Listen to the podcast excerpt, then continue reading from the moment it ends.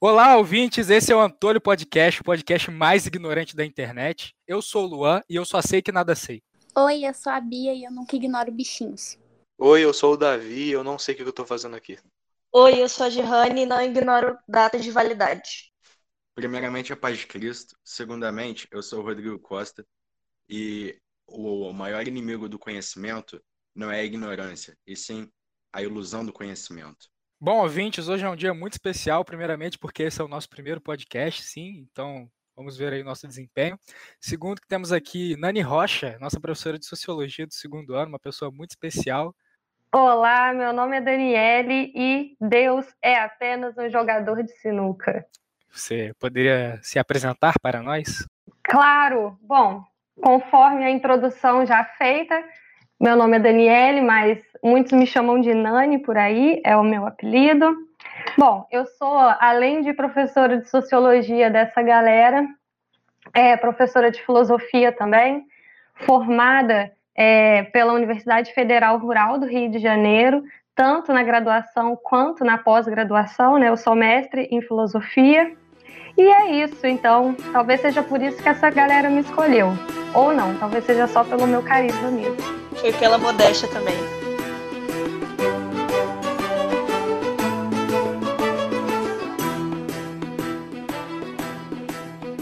Bom, é, a gente vai se basear nesse podcast para falar do livro 21 lições, do, é, 21 lições para o século XXI.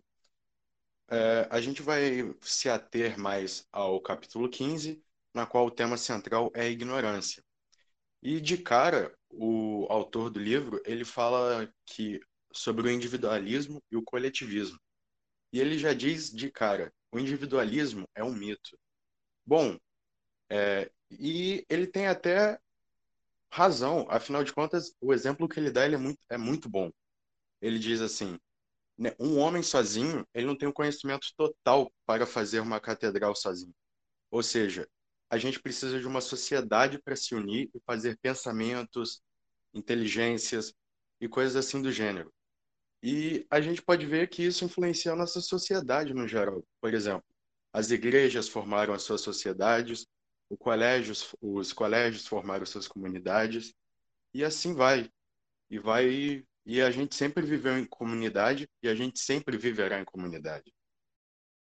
Olha, eu pessoalmente me considero uma pessoa individualista. É, então, mas eu, eu consigo compreender o, o, sentido que o autor fala da evolução humana depender do coletivismo. Porque eu acho que ele não está desprezando o individualismo em si como uma coisa moral, mas pensando talvez na capacidade de depender do conhecimento do outro. Olha, é, sobre essa, essa questão né, que ele fala do, do coletivo e do individual, eu acho interessante focar naquilo que ele fala sobre é, a ideia de que a própria noção de indivíduo e de indivíduo racional é, de alguma forma, um mito ou não é verdadeira é, num sentido rigoroso da palavra. Isso me faz remeter à ideia de que todas as sociedades, né, para acontecerem, né, sociedades complexas, né, elas dependem dessa criação de mitos compartilhados. Essa é uma ideia que o autor do livro, né, 21 lições para o século 21, o Yuval, eu não sei como, muito bem como é que fala o nome dele, é, ele elabora num outro livro dele que se chama Sapiens. Ele vai trabalhar, né, essa criação de crenças compartilhadas como a crença na noção de indivíduo, como a crença na noção de um indivíduo racional, como algo necessário fundamentalmente para que sociedades complexas possam vir a acontecer, possam ser possíveis, né? Em contraponto com as sociedades primitivas, né, dos caçadores e coletores, por exemplo, sociedades pequenas como né, as pequenas comunidades agrícolas, né? E como é então que o ser humano deu esse salto de viver em pequenas comunidades para viver em sociedades complexas como a nossa, né? E o compartilhamento dessas noções, é, como a noção de indivíduo, é parte fundamental disso, né? Por exemplo, uma pessoa pode não conhecer outra pessoa, mas colaborar com ela em prol da defesa de uma crença comum. Um católico aqui de Barra Mansa pode cooperar, colaborar com um católico lá da Nova Zelândia. Isso porque eles compartilham a mesma crença comum. Então, quando no livro ele fala sobre essa questão do indivíduo e do indivíduo racional como uma espécie de ficção, ele está falando de uma ficção que é necessária para que a nossa sociedade funcione de modo organizado, né? A gente depende dessas ficções e dessas crenças compartilhadas para que a gente possa cooperar. É, eu concordo bastante sobre isso, das nossas crenças serem compartilhadas, do conhecimento em geral, poder unir as pessoas ou separar elas, por exemplo, num debate, coisas do gênero. E a espécie humana prosperou por ser um ser social, né? Habilidade de se comunicar e partilhar conhecimento. Algo que hoje em dia organiza nossa sociedade, colocando pessoas que nem se conhecem, como você disse, juntas em, em prol de uma crença comum você pode ver também na natureza, por exemplo. Você tem animais não racionais que vivem em, em perfeita comunidade. Você tem formigas que, pô, elas se organizam perfeitamente. Tem como se fossem as caças, um, uma monarquia, por assim dizer. De, a gente tem uma rainha, tem os operários, pai, elas se organizam direitinho entre si. Tem um é, que vem acreditar que a você precisa pensar para se organizar em comunidade ou não? É interessante isso das formigas terem uma, uma hierarquia, né? Inclusive muito semelhante com um tipo de monarquia ou coisa do tipo. E a gente pode refletir se existe algum tipo de tendência natural às hierarquias, né? Mas eu acho que isso é assunto para outro momento. É... Mas é interessante pensar que o coletivismo ele é uma coisa natural. Nossa espécie evoluiu com base no coletivismo. Se a gente está aqui hoje, é porque a gente estava se unindo lá atrás em pequenas tribos para fazer coisas simples. Então, realmente, os indivíduos, aparentemente, é, quanto mais gente unida, maior a causa que a gente consegue atingir. Sim, o que você falou é uma tendência, porque tipo, a união faz açúcar, né? A união é, faz a força. Então, quanto mais indivíduos você tem, mais força você tem organizando uma tribo, por exemplo, é muito mais fácil você se, de, se defender de um invasor se você tem é, ou, é, diversos guardas ou coisa tipo. O, o, o, indivíduo sozinho vai ter muita desvantagem. E essa questão da, da crença compartilhada, ela é importante porque ela nos permite extrapolar os limites da tribo. Porque a tribo, por exemplo, ela funciona com base é, no contato íntimo dos seus componentes. Agora, as nossas sociedades complexas, elas ultrapassam esse limite da tribo, ela ultrapassa essa barreira daquele que só constrói a confiança naquele que conhece, que tem um contato íntimo, e nos permite traçar sociedades é, traçar uma relação de cooperação com aquela pessoa que eu não conheço. Então, essa crença, a, a, a posse de crenças compartilhadas nos permite né, ultrapassar certos limites e, e nos alçarmos enquanto uma sociedade complexa e, e enredada né, de forma global, inclusive. Né? Claro que a gente tem questões regionais, mas nós também temos uma questão que é comum à sociedade humana como um todo. E essa, essa conformação né, só de uma espécie de unidade só é possível dentro de uma sociedade complexa, numerosa, gigante, por conta dessas crenças compartilhadas, né? A gente tem até outras noções, né, que o Yuval trata, não, não nesse livro, mas no Sapiens, como, por exemplo, a ideia de nação. A ideia de nação é um mito compartilhado por pessoas que pertencem a um grupo, né? E, e ela é fundamental para a nossa constituição, para a constituição da nossa própria identidade e do nosso posicionamento enquanto seres sociais, né?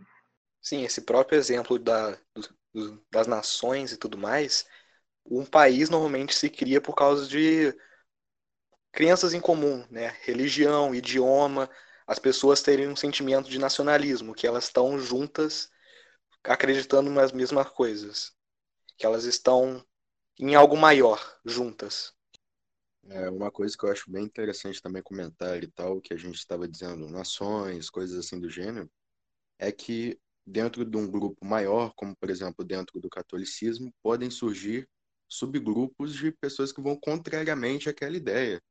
E assim a gente vai é, se agrupando melhor até, porque, por exemplo, às vezes até parte de uma coisa individual que vai virar um grupo.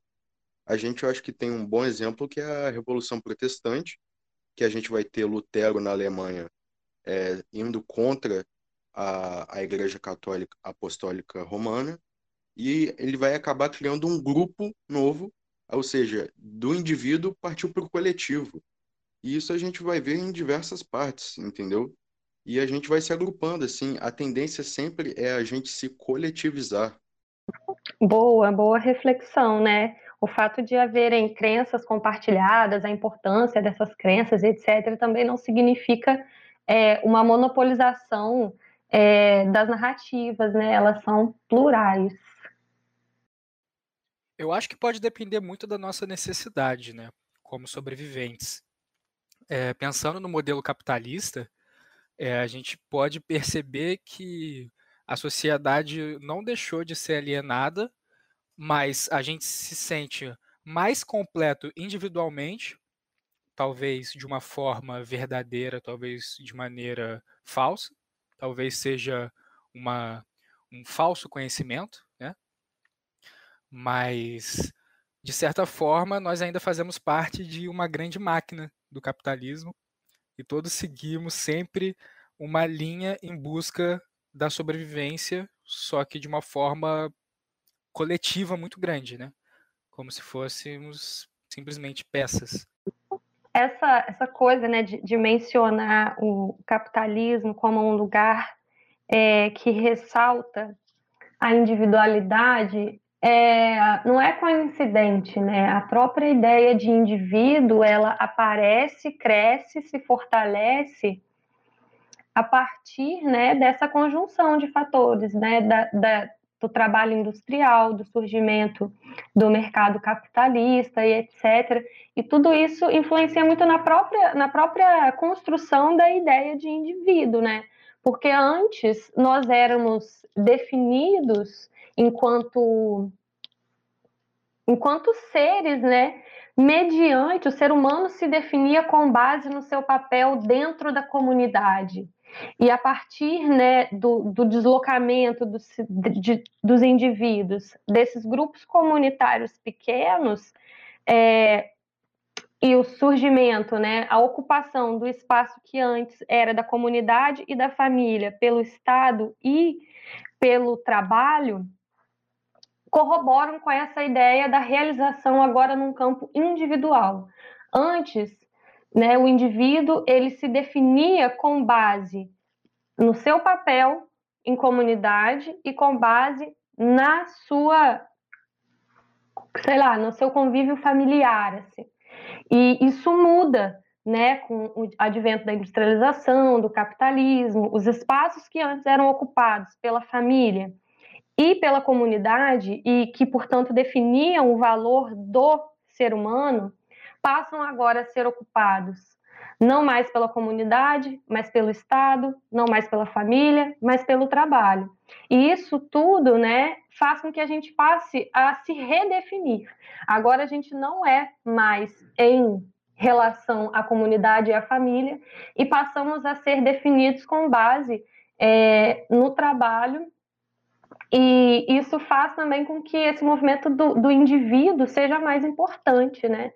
Porque o meu trabalho não vale mais à medida que ele favorece a minha comunidade. O meu trabalho vale à medida que ele favorece a realização dos meus desejos individuais. É isso aí, né? Sei lá, eu acho que é meio um, um, um problema da, desse sistema, assim. Não, é meio complexo se pensar que o, é, o individual vale mais que o coletivo, não sei. Mas é, a, gente, a gente é paradoxal, né? O ser humano ele não é, não é simples, porque quando a nossa identidade se construía em nome da comunidade, isso também favorecia é, a perda total das nossas liberdades individuais, né? Então, por exemplo, era possível que se impusesse crenças religiosas a uma pessoa, se isso fosse entendido como o melhor para a comunidade. Então, o individual ele não era levado em conta, né? É, o que era levado em conta era o bem comum. E muitas das vezes, para alcançar o bem comum, era lícito passar por cima do bem individual. Então, é, um, é, um, é complexo, entendem? Não, não tem uma, uma solução fácil assim, para essa questão. Da mesma forma que parece vil essa ideia do individual se sobrepor ao coletivo, quando o coletivo se sobrepõe ao individual, a coisa também tende a, a, a se desequilibrar de alguma forma. Talvez a gente devesse pensar não numa sobreposição da comunidade sobre o indivíduo ou do indivíduo sobre a comunidade, mas de uma cooperação entre essas duas noções, né? Mas a gente só experienciou o antagonismo entre elas e não a comunhão entre elas. A humanidade se divide muito em questão de time, né? Tipo, a filosofia que eu gosto muito de seguir é que o caminho mais certo é o caminho do meio. Então, até a gente achar esse caminho, ainda muita coisa errada vai acontecer e já aconteceu aristotélico. É, eu acho que o ser humano ele tem uma tendência é, puxada para os dois lados, de forma, como você disse, paradoxal, né, de certa forma. Porque a gente até percebe, principalmente é fácil de notar com as redes sociais e tudo mais, que as pessoas tendem a querer ser únicas. Então, o individualismo, a personalidade individual, o ser alguém, ele é uma coisa é, muito desejada em geral. Só que ao mesmo tempo, as pessoas têm uma tendência a querer o coletivo e sempre buscam participar de um certo grupo. Então, ao mesmo tempo que as pessoas querem ter uma personalidade e ser muito mais si do que outras pessoas, elas também querem, é, também querem elas também querem pertencer a determinado grupo porque assim elas acabam se sentindo melhor. E, inclusive, diversas lutas que algumas pessoas acabam só conseguindo conquistar, seja direitos, vontades, conhecimento, quando elas têm pessoas pertencentes àquele mesmo ideal que vão fazer um pacto com ela e assim elas vão caminhar juntas nesse, nesse campo de batalha. Eu acho que é por isso que as pessoas elas não conseguem manter uma amizade com alguém que tem uma opinião muito contrária delas, porque tipo elas não gostam de ser contrariadas, aí não dá muito certo. Todo mundo sente a necessidade de autoafirmação e acaba buscando isso em, no, no, nas relações pessoais delas. Essa é uma questão para mim muito louca, essa coisa do, do não conseguir conviver com o diferente. Esse é um problema grande. É um problema grande para nós, enquanto né, sociedade, um problema grande para mim, enquanto indivíduo. Eu tenho, eu tenho uma dificuldade grande em conviver com, com a diferença. E, mas ao mesmo tempo, é, por que, que para mim é uma dificuldade, né? Porque eu entendo essa questão das bolhas, do quanto a gente está fechado, né? E do quanto a gente não permite que o diferente entre no, no mesmo espaço que nós. Mas é, às vezes eu penso também na questão da, da daquele que tem para agregar. Né? Eu tento pautar a minha seleção por esse por esse viés Por exemplo, é, eu não penso de forma muito parecida com muitos de vocês.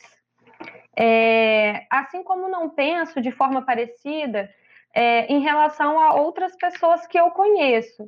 E eu aceito conviver com a diferença. Agora, depende do nível dessa diferença. Né? Eu consigo conviver com pessoas que pensam diferente de mim, mas às vezes quando essa diferença ela esbarra num, num lugar que é mais profundo, dos princípios, por exemplo, é, eu, eu tenho uma, uma resistência maior a esse tipo de convivência. Quando a, a divergência ela é do campo das ideias e tal, mas é possível encontrar princípios comuns que organizem os pensamentos, aí eu acho de boa. Agora, quando os princípios são divergentes, aí é que, aí é que me pega mais. Sobretudo, né, alguns princípios morais. Isso me pega, né? Uma questão de princípios e tal que eu estabeleço para mim e que às vezes divergem, e aí eu fico com assim uma dificuldade de conviver. Eu consigo conviver melhor quando a diferença é das ideias, assim e tal, mas ainda há uma comunhão de princípios. Aí eu acho de boa. Quando se perde essa comunhão dos princípios, eu me questiono do que que essa pessoa é capaz de me agregar, né? É, até porque a moralidade é o que faz um indivíduo, tipo, a pessoa. Né? A pessoa tem que ter um código moral, ético, para você viver em sociedade. Não, é, ideia você pode divergir, mas moral é, é, você consegue conviver com ideias, mas quando, é isso que você falou, quando uma pessoa tem uma moral, uma ética errada, é bem difícil você tipo, conseguir sentir empatia ou então se relacionar. É, quem sabe esse é o papel principal da religião. Além de, claro, conectar os indivíduos com, com algo divino, pensando numa questão puramente social e, e calculista, talvez um, o principal papel da religião seja unir pessoas embaixo de um teto de moralidade que as una em busca de um objetivo comum. Eu vou expandir o que o Luan falou e eu quero dizer que não só assim como a religião, mas como todas as instituições sociais, a família, a escola, é, entendeu? Eu digo que é muito mais do que apenas a religião, a cultura, sabe? Todas essas instituições sociais é, elas têm como dever, entre aspas, colocar a gente em um ponto para que a gente não atinja a sociedade no geral. Tentar colocar a gente é, nas rédeas, assim, moldar a gente quanto o que é certo e o que é errado, para que a gente consiga viver bem em, em sociedade. É, o que você falou da, das instituições sociais tentarem unir eles, colocarem nas rédeas, como você usou a expressão, me lembro do que a Nani falou sobre os preconceitos e os princípios. Maquiavel tem a frase de que os preconceitos têm raízes mais antigas do que os princípios. Não falando logicamente que ela tem preconceito com quem os princípios divergem delas, mas que antes mesmo da gente ter esse teto acolhedor das instituições sociais, da gente ter a mesma moral, ter essa ideia de que o indivíduo vale ou não, a gente já tem um pré-julgamento dele, das ações que ele faz diante da, do coletivo e das, de quem ele deve ser, do indivíduo que ele é na sociedade. Não, total, assim, eu vou, vou falar, isso aí pode até cortar do podcast se quiserem, mas é, é, eu acho que passa um pouco pela questão do, do preconceito, sim, né? É, é uma espécie de, de, preconceito também, porque muitas das vezes, é, quando você entra nessa coisa de que de, do embate dos princípios, você não chega nem a investigar completamente aquela pessoa para saber se de fato os princípios dela condizem ou não com os seus. Há, há um, um certo tempo atrás, e é sobre essa parte que eu me refiro a talvez não agregar, é, é, eu tive um embate com uma amiga, assim, tipo, melhor amiga mesmo. E aí ela começou a, a namorar um cara que carregava uma, uma denúncia de assassinato, respondia por uma denúncia de crime de assassinato, e assim, da qual haviam fartas provas do envolvimento real dele. E aí eu falei, ah, olha só, querida, é, a nossa divergência, é, eu não, não coaduno, não recebo na minha casa, não estou afim de encontrar nos churrascos que a gente porventura venha fazer, porque nós divergimos em relação aos nossos princípios. A minha questão com ele é uma divergência de princípios. E aí? É, aí ela, ela julga, né? De, você não deu a oportunidade, você não conhece essa pessoa para você dizer que você não coaduna com os princípios é, que orientam as ações dela. E realmente, essa oportunidade nunca foi dada, né, de uma averiguação, né, dos princípios que, orientam aquela pessoa, né. Mas o máximo que eu acho, aí preconceito novamente, o máximo que eu acho que eu poderia descobrir é que os princípios dessa pessoa não coadunam com as ações dela, né. E se as ações dela não coadunam com os princípios que ela sustenta, eu vou ficar aqui do lado esperando o quê? Ser atingido por um raio? Eu acho engraçado que as pessoas elas vão muito na opinião do grupo mesmo, sabe? Porque tinha um menino que tinha uma opinião sobre a minha religião, e aí ele comentou isso com os amigos dele, e sem pesquisar nem nada, os amigos dele começaram a fazer bullying comigo por causa disso, até que teve um dia que um deles chegou em mim e falou: Gihane, na sua religião vocês acreditam em Deus?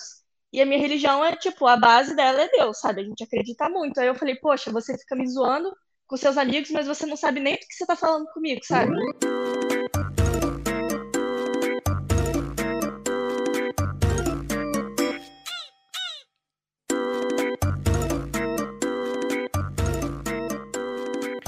Olha, pensando nessa questão um pouco da, da intolerância, né, que a gente acaba não, não tendo muita afetividade por pessoas que pensam diferente e tudo mais, é, eu acho que isso até relativiza um pouco a questão do conhecimento, porque pensando, por exemplo, é, quando começaram as grandes navegações e os europeus vieram para o Novo Mundo, né, a América, você tinha aqui é, americanos já que foram tratados como bichos, animais é, desprovidos de qualquer tipo de conhecimento de acordo com né, os europeus da época.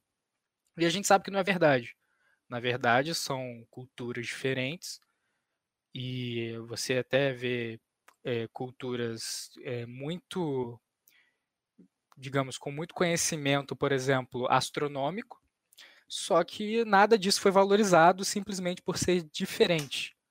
Eu gosto bastante da, da música do Legião Urbana, Índios, que eles fazem alguns versos, né, que representam esse encontro entre europeu e índio brasileiro, mostrando as questões dos antagonismos e das ideias é, muito loucas, né, porque é outra cultura completamente diferente. E nesse momento, por exemplo, tem um verso que eles falam.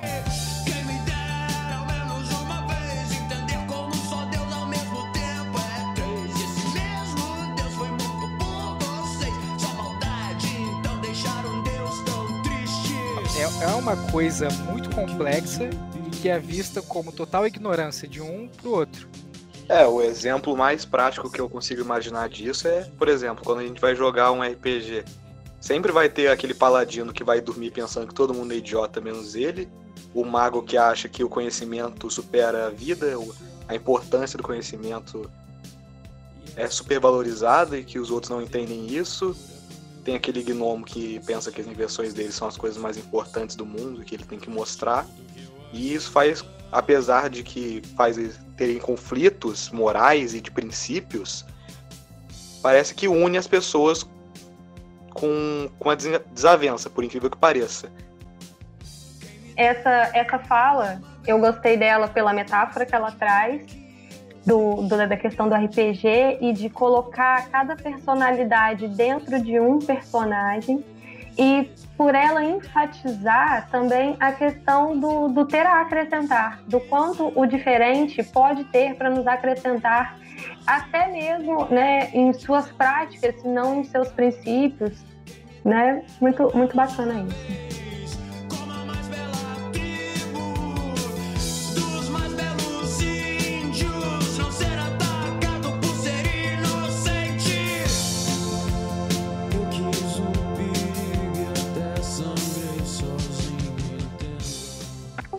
Eu quero falar mais um pouco sobre essa questão das crenças coletivas, né? E, e a importância dessas crenças coletivas para nós e etc. E vocês entenderam bem o que são essas crenças coletivas?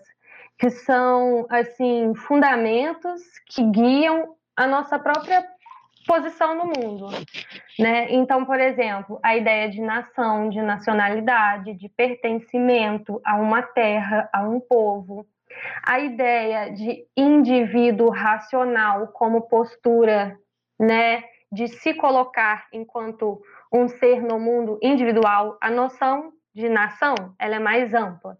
Então, meio que diz respeito à nossa forma de se portar frente ao coletivo. E essa noção do indivíduo racional tem mais a ver com o campo micro, né, do indivíduo, obviamente, e da nossa maneira de se portar.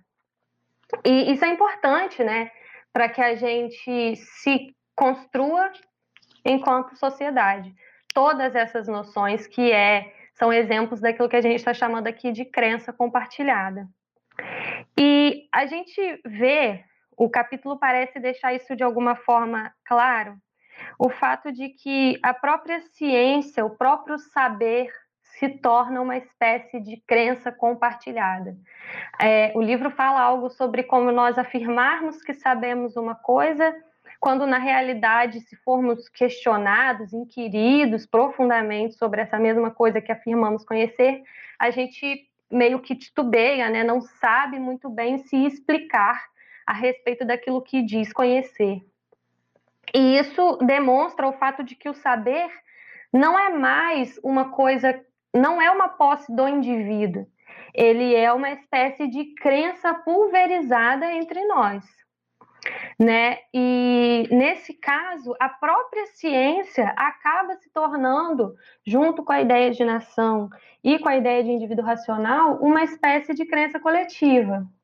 Não para os cientistas. Cientistas conhecem ciência, estudam ciência, então isso pode ultrapassar o campo da crença e esbarrar no conhecimento.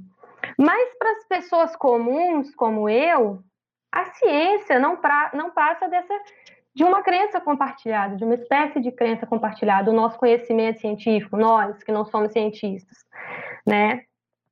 E, e isso é isso me chamou a atenção no livro, essa ideia da, da própria ciência, do próprio saber, do conhecimento, né, como algo compartilhado por nós e não como uma posse individual, a não ser no caso dos cientistas, né? E isso tem tanto um lado positivo, né, que é a questão de gerar uma espécie de harmonia e de consenso entre as pessoas, então, todo mundo mais ou menos sabe que eletricidade conduz energia, tanto que a minha mãe não mexe com panela enquanto está chovendo. É, ela não sabe muito bem, ela não sabe cientificamente, assim como eu também não sei, né, cientificamente dizer o que está implicado nessa fala, né, não mexer com metal durante uma tempestade. Mas nós, de alguma forma, compartilhamos isso, e isso gera, de alguma forma, um bem-estar no nosso convívio. Mas isso também tem lados é, negativos.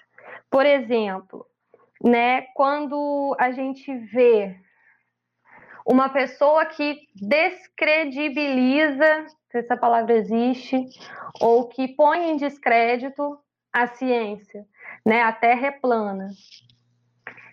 Isso também vem do fato de que essa pessoa está conectada ao saber científico apenas no nível da crença. E como aquele saber para ela se restringe ao nível da crença e não, não, não chega à questão da investigação, da comprovação, da demonstração, como chega para o cientista, para ela é só uma crença, ela pode desmentir essa crença.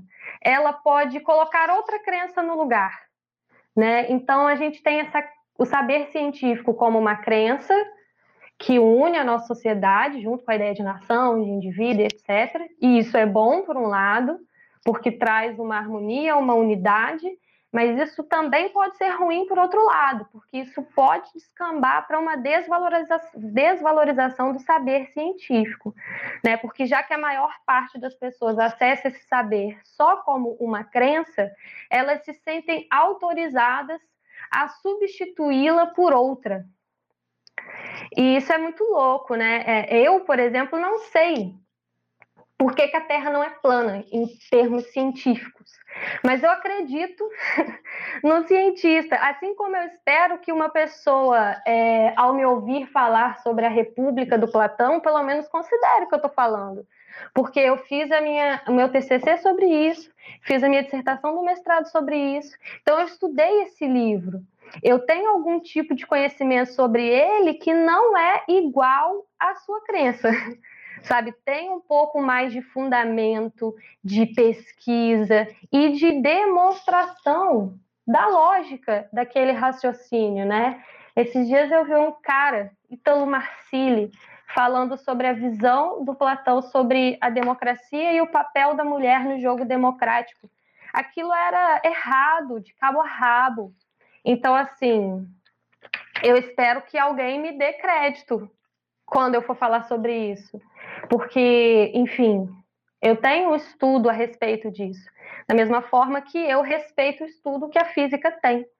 E por isso, por mais que o saber científico seja para mim uma crença compartilhada, essa minha crença é moldada pela ciência, que é quem se dedica a estudar isso né? E não por uma pessoa que nunca estudou ciência, que não sabe nada de ciência e que está delirando, querendo substituir uma crença por outra crença.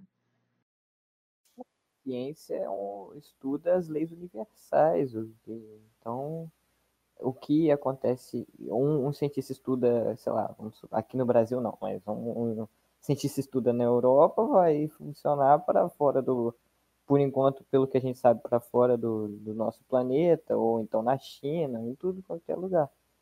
E o que a senhora falou de, da sua mãe, por exemplo, não, não mexer com panela enquanto está relampeando. Eu penso que, tipo, é instintivo, sei lá, deve igual animais. Animais, por exemplo, é, eles. É, por exemplo, eu vi um experimento em algum lugar, acho que foi no que eles tinham um, um grupo de macacos e aí toda vez que o macaco é, botava uma comida, tinha uma escadinha, botava uma comida em cima da escadinha.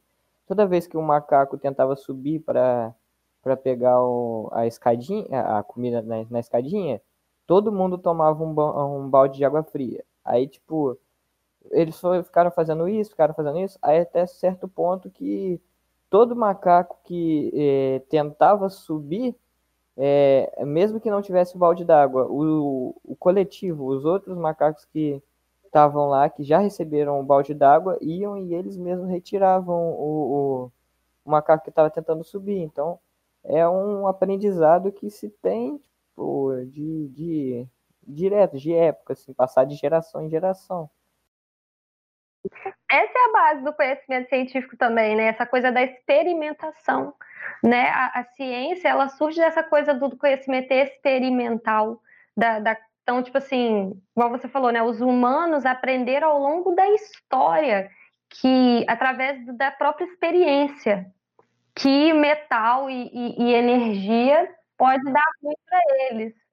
E, tipo assim, isso é ciência também, porque a ciência parte disso aí, da experimentação, da demonstração, do teste, né? Então, assim, esse saber que a minha mãe tem é um saber que é, de alguma forma, científico, mas que não tem a forma da ciência, não tem não tem a metodologia científica, não passa pelas explicações que a ciência sabe dar que a ciência é um passo a mais, né? Tipo assim, ela parte da experiência e progride de alguma forma.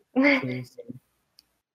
sim o que o autor comenta no livro, um trecho, que ele fala que apesar de todo mundo saber como abrir e fechar um zíper, ninguém consegue explicar exatamente por que acontece isso. Talvez pode se aplicar à questão da panela, por exemplo.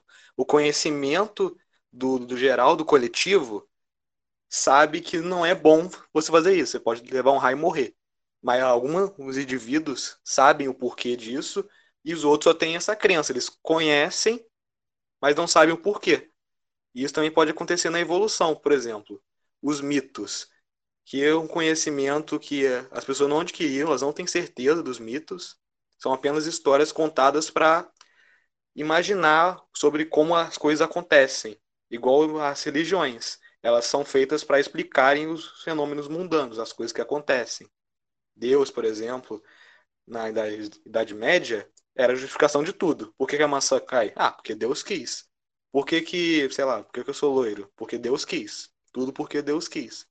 E não só um conhecimento coletivo. É uma, como se fosse um, um consenso coletivo de que aquela é uma verdade, apesar de ninguém ter provas suficientes. Já hoje, hoje em dia, com a ciência, alguns indivíduos têm essas provas. E alguns deles não têm, mas têm conhecimento. Eles sabem o que, o que acontece, não sabem por quê. É por isso que Deus é só um jogador de sinuca, né? Porque ele é a justificativa da nossa vida, assim como o, o jogador de sinuca é a justificativa da vida das bolinhas. Então, se Deus é um jogador de sinuca, nós somos as próprias bolinhas que olham para Deus e se sentem justificadas. Né? É por isso que eu me movimento, é por isso que eu caio na catapa. E se eu não cair também é porque Deus quis. Então, Baianinho de Mauá é Deus, confirmado.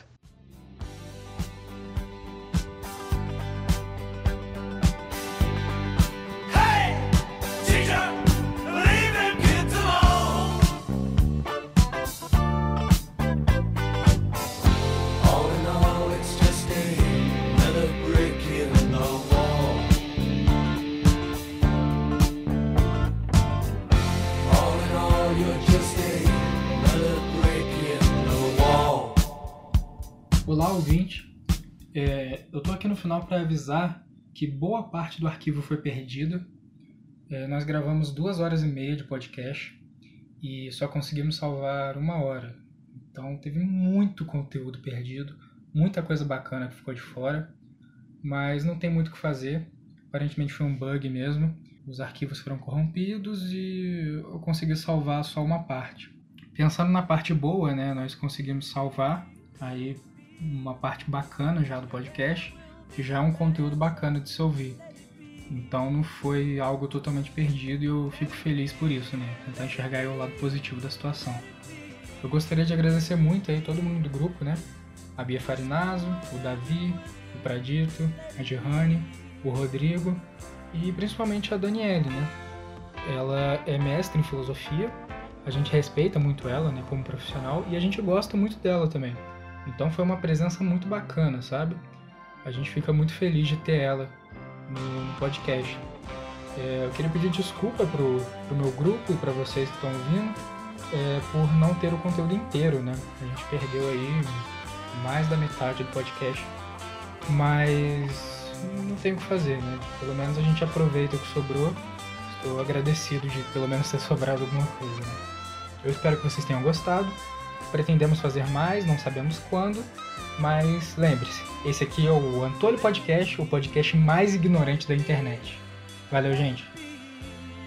Gente, o prazer foi todo meu de estar aqui, de verdade. Desculpa às vezes ter falado demais, ter, ter, ter tentado botar uma ordem aqui, que é a minha ordem nas coisas.